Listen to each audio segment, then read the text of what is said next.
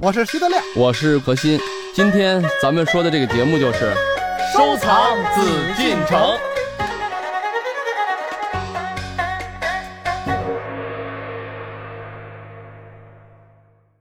今天呢，是我们收藏紫禁城的日子，邀请到的还是何时人也组合。今天呢，我们要和您一起来说一说故宫当中的玺印。之前我们了解到了，自明清以后才有了为艺术而创作的印章，而明清丝印呢，多用石料，有少量的竹木牙角之作，取代了铜制印章。印文呢，主要是由书画家亲自提刀，或由制印家镌刻。他们都以秦汉六朝古印为宗，创造出个人风格，如明代的文鹏、何震，晚清的赵之谦、吴昌硕都是名声显赫的大家。他们不仅为中国玺印的历史写下了灿烂的篇章，同时对东方邻国篆刻艺术的发展产生了良好的影响。究竟篆刻为什么难呢？而它又难在哪里呢？何老师结合自己曾经的考试经历，将为我们讲述篆刻的艺术魅力和篆刻的审美真谛。欢迎走入艺海藏家。难就难在这么大的地方，说把这字刻清楚，让别人看见了，可能通过你的训练能达到。但是什么是美？这是真正难的，在这里边就有艺术的审美观，有对你这个整体艺术审美的把握呀。嗯，当然，同时难还难在，别忘了它是文字，你要符合字法，就跟书法一样。我们曾经原来也讲过书法嘛，对吧？嗯兰亭序。那现在好多伟大的艺术家们，他们拿墨在宣纸上划了，他们说这是书法，我说这确实不叫书法。我认为书之法度嘛，书是什么意思？书写，书写为什么要有法度？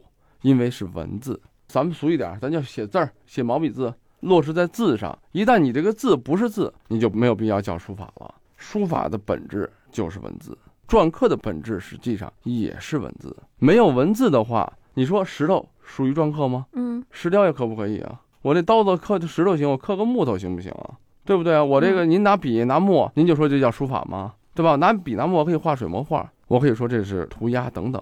但是书法一定有书法的专属，嗯，就是基于文字的艺术。所以德亮刚才说设计是最难的，那对他说刻其实并不是很难。它相对来讲，所谓这个工艺、这个技术，大家可以掌握。你的力量小一点儿，你刻的入刀浅浅一点点儿，儿，没有一定的力量。您说大石头，您笔画刻粗一点儿，你用的刀大一点儿，您的手都拿不住了。我因为以前考这个中国美院，当时我们是三千个人招七个学生，然后我考的什么专业呢？是国画书法。嗯，那那个时候就是有书法、国画，还有篆刻这三门儿，每门儿考的什么是有临摹、有背临、有创作，等于就是九项。其中印章，当时印章我现在还记得呢，叫做军司马印，非常的有名儿的一方汉印。嗯可是军司马印有在我们故宫有多少枚？我告诉你，有至少不下二百枚。什么叫军司马？这是一个官职，嗯，我给德亮军司马印赐给你了，你现在是军司马，明儿我也是军司马，上任他也是军司 马，啊就是连长，都是这些印章哎。很多，但是这里面传世的可能图录里面选的，就我们在学习印章中啊，嗯军司马印这二百方不是都好，有些很潦草，但有一些东西是很有审美的学习的借鉴意义的我也临过这行瘾啊，我嗯我刻的也不错。啊对，不是人家当时，但是你有一个问题呢，我们考试的时候，你看有意思吗嗯？他第一让你把这印文写下来，你不是印文自己写吗？嗯，然后你再自己备课，不让你临啊再刻出来。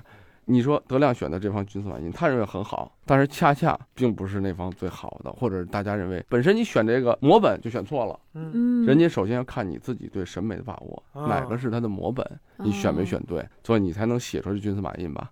或者他给你一个题目，就是仿汉印创作。我们当时你知道给我们的题目是什么？陈半丁的《下里巴人》，仿他的创作一个《春风得意》，想吧。为什么说这个技术啊？德亮当然说了，它比起设计来讲可能会容易掌握一点儿，但这个技术的练习时间是什么？是三个小时，把所有东西都要做完。我印象最深，我考学前半年吧，虽然一直在课嘛，嗯但是你不一定有那么强的量的积累。考学前有半年多的时间，那时候我在中央美院也跟那个其他老师也学习啊，人家就说了，你每天不敢多说，三十到五十方的课印章你是必须要完成的。我想问点外行的问题哈，嗯，咱们经常看到有朱文，有嗯白文印。对，哎嗯，德亮先给我们说说吧，嗯什么叫朱文印，什么叫白文印？嘿，这属猪的叫猪文印 呗，按德亮的解释来说，白文对， 姓白的叫白文印，这个朱就是红，唇若涂朱，就是对嘴唇就好像涂了朱砂似的那么好看。朱纹就是那个文字线儿是红的，这嗯就叫朱纹。白纹呢，顾名思义，那纹儿是白的，嗯笔画是白的。反映在印章当中呢，这个朱纹呢，就是得把旁边都刻下去，把那笔画留着。所以呢，你想它一蘸印油的时候，不能叫印油哈，就印泥的时 候，你笔道上就沾上印泥了，所以嗯盖出来呢，它是红色儿。啊，哎，这个白纹呢，就是把那个笔道刻下去，边上留着。我们嗯现在一般小孩儿要在石头上或者在泥上刻个什么东西，基本上那就叫白纹。哎，你比方在泥上刻一“永丰”俩字儿，这嗯不是“永丰”那俩字儿下去了吗？对，那完是了白的。打那个印泥的时候呢，那个面儿上有印油，那字儿里边不就没印油了吗？嗯摁到纸上的时候，字儿不就变白了吗？所以嗯，那叫白纹印。哎，哎，汉印一般都是白纹的。那我知道了。何老师，我想问问，这个白文印比较容易呢，还是这种朱文印比较容易？嗯因为我看到啊，咱故宫的这本书上呢，有一枚印章叫做《崇祯帝御鸦》。这枚印章，我刚才通过德亮的讲述，我知道了，这是朱文印，上面是“由简”两个字。他这个创作不是普通的印章，为什么呢？因为印章呢，咱们一般的刚才讲了，就是以前的不管是皇帝啊，还是说谁印章呢，还是有一定的规矩的吧。而这两个字呢，图片那个永丰，我记得你看过，对，是吧？嗯是花的，就是说你看不出来吧？对有简两个字，为什么？本来皇帝按理说他要刻他的名讳啊，或者刻什么东西，他是让你看出来的。嗯就是你不认识，那你没文化啊。人家刻的是很规矩的，应该是。你嗯看咱们看那么多，咱们说大清二十五宝玺啊等等，他不管怎么说，人家是符合规矩中的，因为嗯皇家，而唯独这个不是。对崇祯，咱们大家想想他，他是信什么？他是信道。所以说他本身呢，他的包括这个御鸦，实际上是什么？是一种符，这里面是有记载的。当时以前他就是觉得，好，我通过我这个名字再画出这符来，我就能避祸躲灾，我能太平。当然，咱们现在看到的这个御鸦， 实际是什么？是看到了当时他内心的一种，至少在治国呀，在为君的一种空虚。这种空虚不是咱们瞎说人家的，而是他自己就体现了。崇祯帝御鸦，通高十一厘米，边长十一厘米乘以九厘米，为崇祯帝御用。引文朱文由崇祯帝名讳“由简”二字花写而成，遗存至今的崇祯帝御笔上前有此鸦，可互为凭证。崇祯皇帝即朱由检，明朝末代皇帝。此印印钮雕龙细腻净健，印面流畅圆润。明朝的玉宝至今已荡然无存，此压印作为崇祯帝御用宝玺之一，留存至今日，实属珍贵。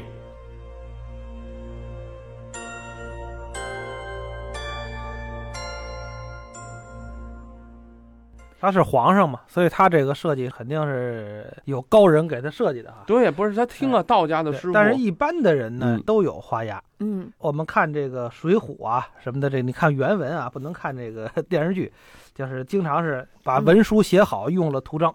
他那个图章不是我们现在意义上的这个人名章，就是花押章。啊，花押是什么呢？说现在的话，这个花押就是签设计签名儿，其实就是过去的花押。我们现在网上什么还都有设计签名儿，一个比如一百块钱、两百块钱，永丰我给你设计一个，嗯，来者看不出我这俩字啊，儿。不见得看不。现在是为了好看，但是其实那种设计签名的，我觉得都挺傻的啊，跟那意思差不多。那这有一个什么好处呢？防伪，因为过去也随身带着章，比方说写个合同啊、写个地契啊什么的，啪往那儿一盖这章，就相当于签字是一样的。嗯为什么不用签字呢？我估计可能是因为跟过去这个笔墨不凑手有关系。不方便。嗯它不像现在你随身带根笔签个字儿，这个其实是最防伪的，是吧？ 嗯按过去，比方罗马事儿买马去了，这马挺好，归我了。你找根笔再现研墨，这可难了。那怎么办呢？就是 这不有是一道家，尤其要在东北，在北京冬天就冻上呃，了。 就是啊，嗯所以人家随身就是带着那个章章。日本人还保留着中国的这个习惯。日本是每一个基本上，你看我们发现，就不管你是坐办公室的白领啊，还是说平时的所谓这种退休的人啊，嗯，出门一个小袋儿里面都有一个小印章，嗯每个人都有小印章。当然说了，他们认不认签名啊、呃比如说银行也会认签名，但是更多的他们全是印章。现在的科技来讲啊，咱们说签名也是可以仿的，印章都是可以仿的，只是一种我觉得对文化的一种坚持吧。反正我记嗯得我小时候那个，比如邮局来个挂号信什么的，嗯寄个包裹，你就得出去拿你那人名章，你翻箱倒柜找出来，对给人盖包一括小现章。在公司啊哎，郑恺的四个字的方块的嗯法人章，对吧？你你支票必须要盖章，那就不能签字。然后它还有一个公章啊，等等。实际上这个东西嘛，喜喜者印也，嗯，印者信也。对，咱们今天讲的是洗印这个东西啊，刚才聊的都是技术层面的东西，技术、艺术，同样我觉得还有承载的一种社会的一种功能。为什么说现在盖章对这个章，包括对签名，咱们说重视啊，实际就是所谓的这种诚信啊。以前古人啊，为什么说风泥嘛？不像现在什么保密手段，这那密码的这个你要 email，那个时候就这一块泥上去，没有打开，嗯实际上这信封其他地儿都是粘不住的啊。这个就是一种信，从古他人开始，他那会儿也不是，信封，它是竹简嘛，嗯，对，有竹简竹呀简，卷完了以后，最后外边口那它就是啪糊上泥。 一块儿，它是一块泥啊。为什么刚才德亮讲朱文讲那什么？现在啊，你看啊，咱们风泥看到的秦汉印的风泥多是阳文，为什么呢？因为它的印多是阴文，就哦刚才讲的多是白文，就是跟咱们现在不一样。现代人德亮刻字，刻了方印章，他刻的是白文，那他就盖出来是白文；刻的是朱文，他盖出来就是朱文，嗯因为它是对着它的。可是秦汉印不是，刻的是朱文，嗯，然后反映在泥上是白纹，因为它是泥是凹进去的对，刻的是白纹，它反映的是朱纹，嗯，所以我们现在看到大批的出土的风泥都是洋纹，所以在这个印玺之上呢，可以说是涵盖了乾坤啊，比如说嗯我们的人名啊，还有一些好的诗文语句啊，还有生动的图案形象啊等等哈。吉祥语嗯以前的这个印章的形式啊，在这明清之前啊，当然也有很多像包括那个碑刻呀什么的，嗯都能体会到一些好的图案，比如一些刻一个大吉祥、人长寿，或者说是呃日历，嗯或者说是风和啊，或者说是大吉呀、嗯，等等啊。有很多这种吉祥语，但这种吉祥语实际上就是一种在明清之前的话，这种创作呢，只是为了某一个时期，比如说过节，嗯比如立春，可能在某些地方要用到，包嗯括不管是帝王啊，不管是将相啊，哎，到某些地方他要盖个吉祥语的章，嗯仅此而已。文人流派印就是从明清之后才发展的，嗯，最早的就是文鹏，文嗯所以鹏是谁呢？文征明就是的，文征明的儿子。对，嗯 我们现在说文鹏啊，其实在书画界啊或者刻印界，应嗯该是非常非常有名的一个人，简呃直就是神。印文的艺术，嗯我们不能称之为神，嗯，但是确实从文鹏开始了一代啊文人流派印的但是他其实就是，如果说单从刻印角度来说，他就是那个黄金时代的那些个众神，什么这个文鹏啊、王冕啊嗯等嗯等，是那一代人那一伐对，人。不是他们有至什么特点呢？至少啊，为什么对他的崇拜啊？嗯刚才你看永峰你提到的，为了创作而出现的印章，嗯文鹏开始，啊，对你他别人他有什么都是为了？嗯特哎点呢？就是你所有的印章都是学他，嗯这就是他的特 点。呃，德亮说的这个有点绝对啊，嗯但是他是想告诉大家，文鹏在整个中国的篆刻艺术中的一种地位。嗯因为我们现代人学，我们有很好的条件，我们可以学秦汉音，我们可以学钟鼎，我们可以学石鼓，嗯，它都是刻的一种文字嘛。但是在咱们说放回到历史来说，那个时候文鹏能学到什么？他的身边也只能看到一些普通的，比如说印章啊、字画上的印章啊，嗯他的资料、他的东西有限。但是在这么有限的环境中，他能敢于去做出一件事儿，就是创新，我为了艺术而创作印章。嗯文鹏之印是我的名章，是印信，我可以这么刻。但是我还想刻一个风和日丽，我还想刻一个，比如说马到成功。这个时候这词儿太俗了。就说这意思啊， 对他来讲已经没有意义了。嗯他是为了表现，比如说孜孜不倦吧，他只是为了表现一种嗯我现在的状态是什么。比如说这个老骥伏枥，我就是这个状态。我现在这个状态是什么？年轻状态是奋斗，是嗯拼搏。他是把艺术融入到了篆刻，而这之后的所有的艺术家们，到现在咱们说齐白石等等大师，都不可能说只要他为了艺术而创作，那他一定是文鹏的学生。从这个道理来讲，德亮说的也没有错误。他的篆刻的技术技法，理智的讲不是最好的，甚至有些东西还是毕竟没有逃脱他当时那个时代的局限。但是他的思想，他的意识就是明清流派印之祖。你但们那您是说遗憾的是什么呢？就是为什么我们要专门提这个文鹏呢？就是这么一位大名人，在文化史上做了这么大贡献的人，我们现在的民众不知道。嗯，你提文鹏是谁，呃你他不上大熟街上一万个人也未必有一人知道。所以今天我们做这个节目的意哎义可能也不是在不是于此。 完了，你还首得告先诉一个问他，题就是让大家了解篆刻，对，对你还要告诉他这个文鹏是文征明的儿子。完了，这一万个人里边恐怕还会有九千多人问你文征明又是谁呀？哎，再给他讲一讲文征嗯江明。南四大才子之一。但是我觉得啊也说的稍微有点绝对啊。嗯不过我们今天说到这个印玺的时候呢，刚才我们何老师也说到了，文鹏开创了一代先河。那我就想问一问，我们现在看到的清代雍正皇帝的亲贤爱民玺，是不是也是承袭了文鹏这样的一种艺术创作呢？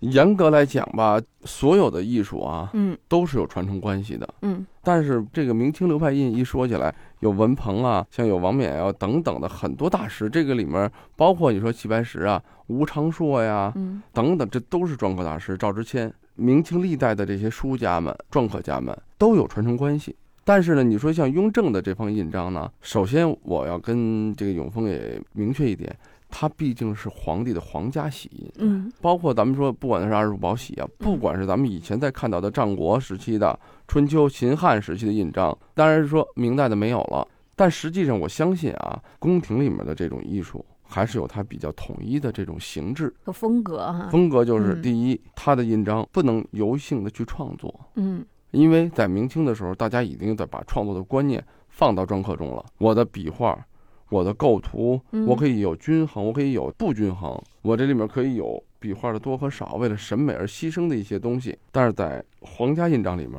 这个东西我们看到的少。嗯，他们要求的印章效果无外乎什么平和、均匀、端庄、大方、嗯富贵。就什么东西就显得富贵呢？很整齐。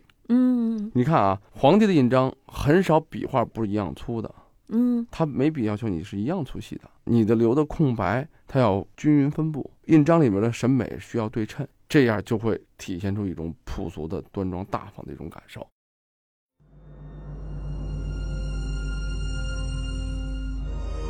寿山石双寿钮亲贤爱民玺，寿山石制双寿钮方形玺汉文篆书，面六点六厘米见方，通高九点二厘米，钮高四点五厘米。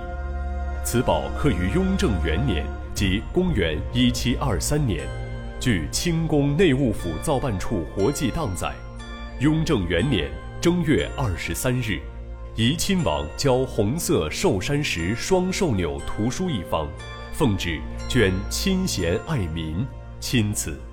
于四月初八日，红色寿山石双寿钮图书一方，捐亲贤爱民字样完，配作锦匣，怡亲王承进。此宝为雍正帝御极后的自珍之作。其一向以为君者当以亲贤为治国之本，以爱民为立政之基，尤其辅承大统之际，更时刻不忘，以此作为律己待人之警言。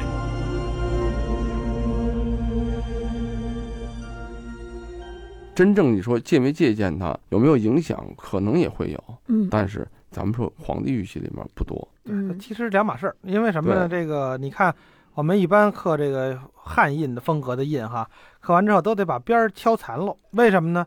就是显示那种历史的斑斑驳驳呀。人家当初刻那汉印的时候，肯定也不残，肯定也是完整的。但是经过这么多年了，它毕竟磕磕碰碰，印到纸上，然后发现这个边儿残破了，有的那个字儿甚至于都少了一少半儿了，那种感觉好。所以现在很多都学那种感觉。嗯这种东西在皇上家的这个几乎没有，不太可能。那所以为在你什的么印上是可以有的，是吗？但任何人的印上都必须有，嗯学汉印没有不残边儿的，不残边儿那就太愣了，甚至可以是一半儿的字吗？一少半儿。这个破残到这个时候了，嗯就变成了什么？你艺术修养的高和低的问题了。嗯永峰，你不会刻印章，你把我这刻的印章，你可能破一笔、动一点儿都不好看，我可能敲一半儿都不难看。这是一种营造。现在的艺术，咱们现在学秦汉印的艺术，已经不简单是学秦汉印，而是学它一种风貌。实际秦汉印是，就我们临了这么多遍，我们体会到大家就是它实际很规整，嗯很严谨，让你学习它的严谨规整。但是我们现在的创作，利用这种严谨规整的同时，为什么它规整和严谨？如果不破残，就会显得很拘束。本身人家的效果当时不是为了让你审美的，当时嗯就是公章啊，你就是必明须章得啊规矩啊。对可是现在我们是这种风貌，我们学完秦汉印以后，希望我们能把一种历史沧我这桑方印古章朴的感觉感觉沧桑。对，嗯你说有没有可能你不刻残？可以。不刻残的时候，你能把这个秦汉印的风貌体现出来，那就是你看你的笔画、你的刀法，让别人一看，我这方秦汉印肯定是当年的秦汉印，但是当年的秦汉印也不可能这么完整，所以大家一定要有这个习惯啊。嗯因为明知道现在我刻的完整也不是以前的，嗯也知道你是现在刻的，你现在刻的你还没有那种灵动的风貌。这个残实际是为了让它灵动，解决了画面的枯燥，但是怎么解决的好与不好，这就是大学问。对，哪儿破不破？为什么很多人就说了“哎言必秦汉”，印章完了必刻，不是好习惯。好习惯是要动脑子。我为什么要破这块儿？我刻的什么形式？德亮肯定也听说过、看过铁线，我也刻过很多铁线，很多。比如我要仿玉印的刻法，嗯我就希望它越不残越好。那它有不残有不残的风貌啊。嗯你能不能达到这一圈儿很细很细的线条，不能有断的？那你的水平对你的手的把握能力，对你的控制能力，对你的这印式要求都是有的。嗯，？一般的石头是刻不了铁线的，你刻着刻着，嘣儿这茬儿自己崩了，那怎么办呀？对吧再换块石头，德亮会心疼的。德亮有把力气，石头是可以磨的，嗯但是磨几次太薄了。哎呦，说着说着，我都觉得我想去试试，虽然呃想说我的试一试力气不够不哈。不用很大的力气，就是手劲儿。但是问题是什么？得练，嗯得练，就像那个中医按摩，其实不用很大的劲儿。如果真是玩命的跟你使劲去，那都不是正宗他的也累，你也疼，啊是吧对？关键那一下儿，那个手劲儿是得练的，嗯，那不是说我有劲儿，你把举重运动员叫来，让他给我按摩按摩，就按死了。对，他要刻石头的话也不行。对，嗯这石头是要把握能力、控制能力。我们就因为老刻，你就想象啊，嗯就像一对恋人一样，你的刀和你的石头，还有你的手融为一体，嗯在石头上如同你拿笔写写字一样。为什么我们真正刻得好的，在刻印章的感觉中能看出笔法？就是我在设计文字的时候，我是拿毛笔要写的嘛。嗯等我刻出来以后，你能看到我写的感受、笔法，那说明我这刀在我的手里的控制能力得有多强。所以过去有的那个篆刻家直接落款就是某某铁笔，说这铁笔其实不是说真拿笔写，也是拿刀刻出来的，但是感觉就是我拿一根铁笔在石上直接写的一样，哇。所以这个是非常难的艺术。嗯，嗯经过你们俩这么一说，我觉得这篆刻还是一种行为艺术啊，非常的行为艺术，啊 对对对，嗯让我感觉到有一种音乐的美，甚至有一种动感的美。对嗯嗯，所以当我们以后在欣赏这个印文的时候，欣赏印章的时候，可以听听音乐，感受其中的这种动律的美。好，感谢朋友们收听我们本期节目，让我们下期同一时间再会。 《艺海藏家》正在播出。